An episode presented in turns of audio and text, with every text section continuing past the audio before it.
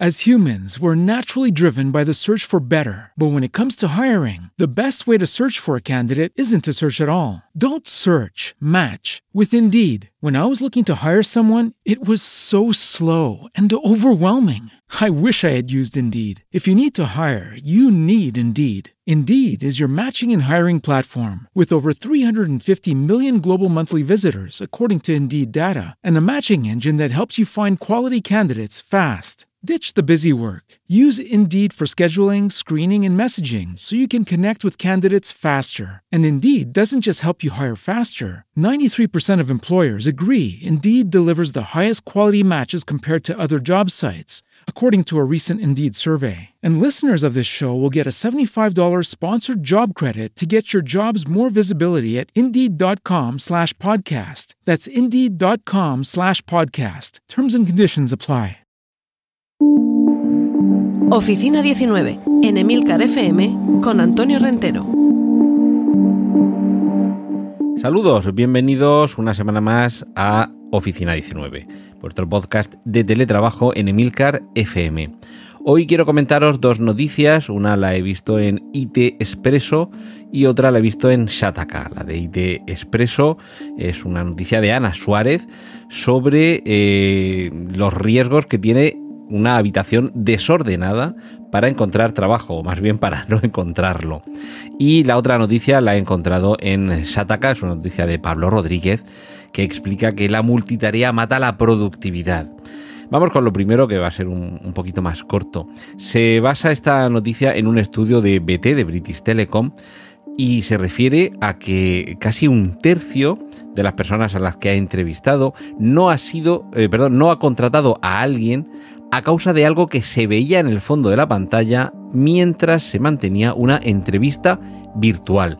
Porque estamos hablando aquí en Oficina 19 de teletrabajo, pero también utilizar estos medios sirve para que alguien se cuele en nuestra casa, que no acudamos nosotros a una oficina a realizar una entrevista de trabajo, sino que de la entrevista vengan a nuestra casa a través de la videocámara, a través de la webcam.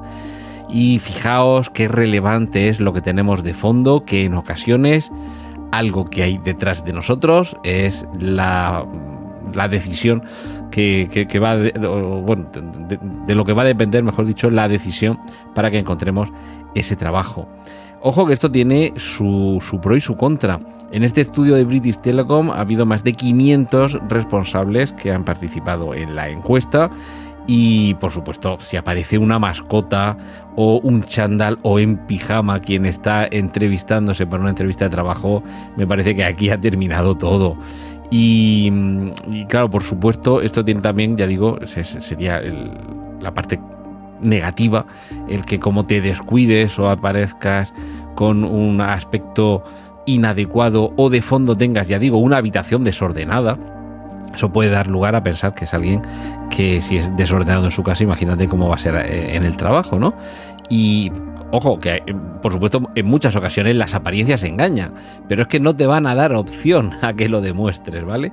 Pero claro, eh, también esto permite el que se pueda trabajar eh, con esta circunstancia a favor.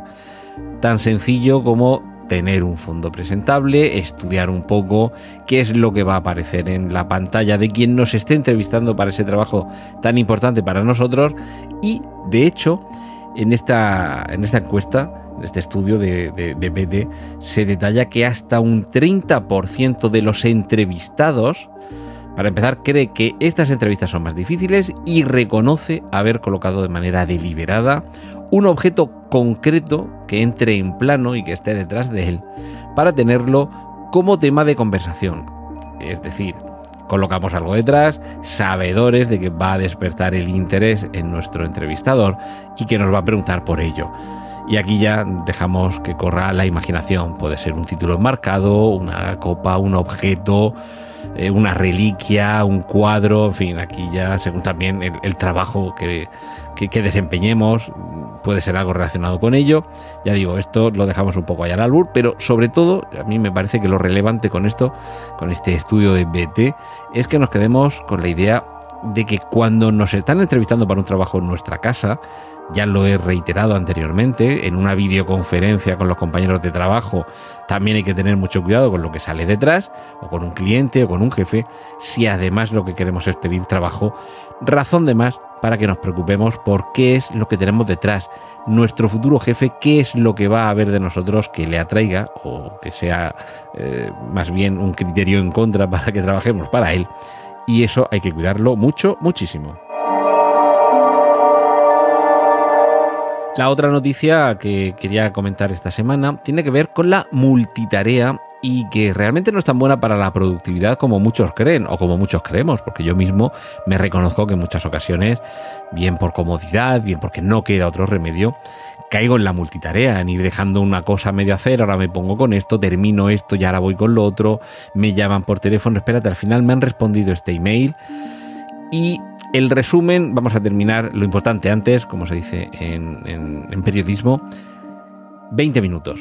Dedícate 20 minutos completamente concentrado, dejando aparte cualquier tipo de distracción a una tarea muy concreta antes de dar el salto a otra. No quiere decir esto, recordamos lo que en, ocasiones ya he mencionado aquí de los pomodoro, esa división del tiempo, vamos a poner, digamos, una hora de trabajo, vamos a tener 50 minutos de trabajo y 10 un poco de descanso, de relax, que podemos aprovechar para ver el correo, para en teletrabajo, para tender la ropa, poner una lavadora, bajar a recoger al, niño del autobús del colegio o hacer una pequeña compra y volver. Pero esos otros 50 minutos de trabajo, lo ideal sería dividirlos a su vez, si es que es nuestra necesidad, en periodos de digamos 15-20 minutos de concentración en una única tarea antes de saltar a otra tarea.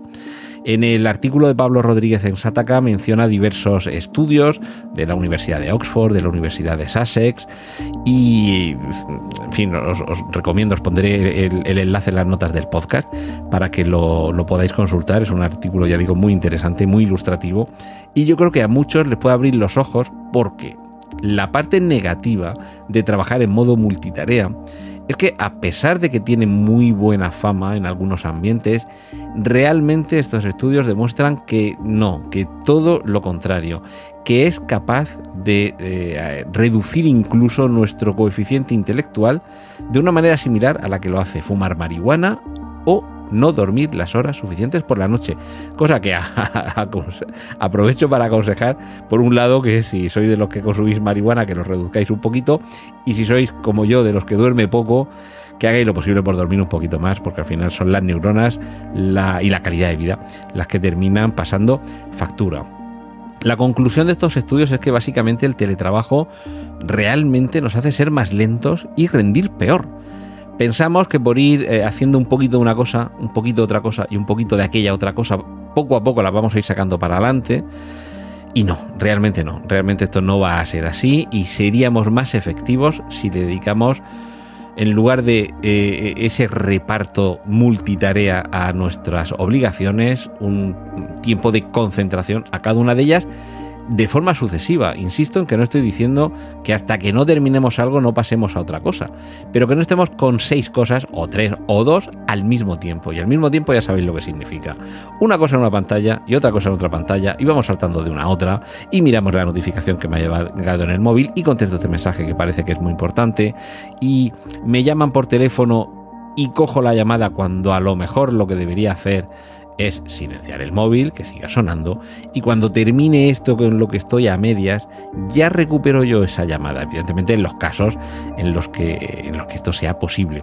Y por cierto, eh, uno de estos estudios, en concreto el de la Universidad de Sussex, se refiere a que eh, esta, eh, estas ganas de hacer las cosas en modo multitarea puede estar relacionado con problemas emocionales como la depresión o la ansiedad. Así que mucho ojo con esto porque a lo mejor es síntoma de algo que está un poquito larvado ahí y que no es tan sencillo como querer estar a las migas y a las tajas, que se dice por aquí por Murcia, es decir, querer estar en misa y repicando. Sobre todo, ya digo, eh, estos estudios concluyen que aunque nos creamos multitareas, efectivamente podemos serlo, lo cierto es que no rendimos igual, rendimos peor, puede tener incluso consecuencias negativas, ya, ya lo he dicho, y, que realmente ese periodo de desactivar y activar cuando pasamos de una tarea a otra no nos está haciendo nada bueno. por un lado, a la, parte de la productividad, pero por otro lado, eh, mentalmente nuestras neuronas tienen que desconectarse de una actividad para pasar a conectarse a otra. Y cuanto menor sea el tiempo de interrupción y de concentración, peor. Así que, insisto, eh, recordad esa regla, 15-20 minutos por tarea, y así se pueden ir haciendo tareas de forma sucesiva, con tiempos asignados, y si no da tiempo porque no se puede dejar una cosa completamente de lado, ya digo, lo importante es eso, saber un poco gestionar ese reparto y no tratar de hacerlo todo al mismo tiempo, sino de manera sucesiva. Y la semana que viene, más aquí en Oficina 19. Has escuchado Oficina 19 hay más programas disponibles entre subesdobles.emilcar.fm barra oficina 19 y puedes ponerte en contacto a través de Twitter con arroba Antonio Rentero.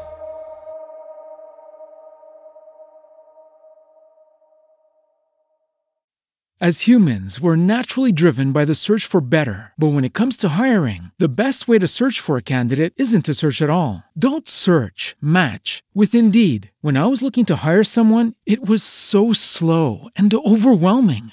I wish I had used Indeed. If you need to hire, you need Indeed. Indeed is your matching and hiring platform with over 350 million global monthly visitors, according to Indeed data, and a matching engine that helps you find quality candidates fast. Ditch the busy work. Use Indeed for scheduling, screening, and messaging so you can connect with candidates faster. And Indeed doesn't just help you hire faster. 93% of employers agree Indeed delivers the highest quality matches compared to other job sites, according to a recent Indeed survey. And listeners of this show will get a $75 sponsored job credit to get your jobs more visibility at Indeed.com slash podcast. That's Indeed.com slash podcast. Terms and conditions apply.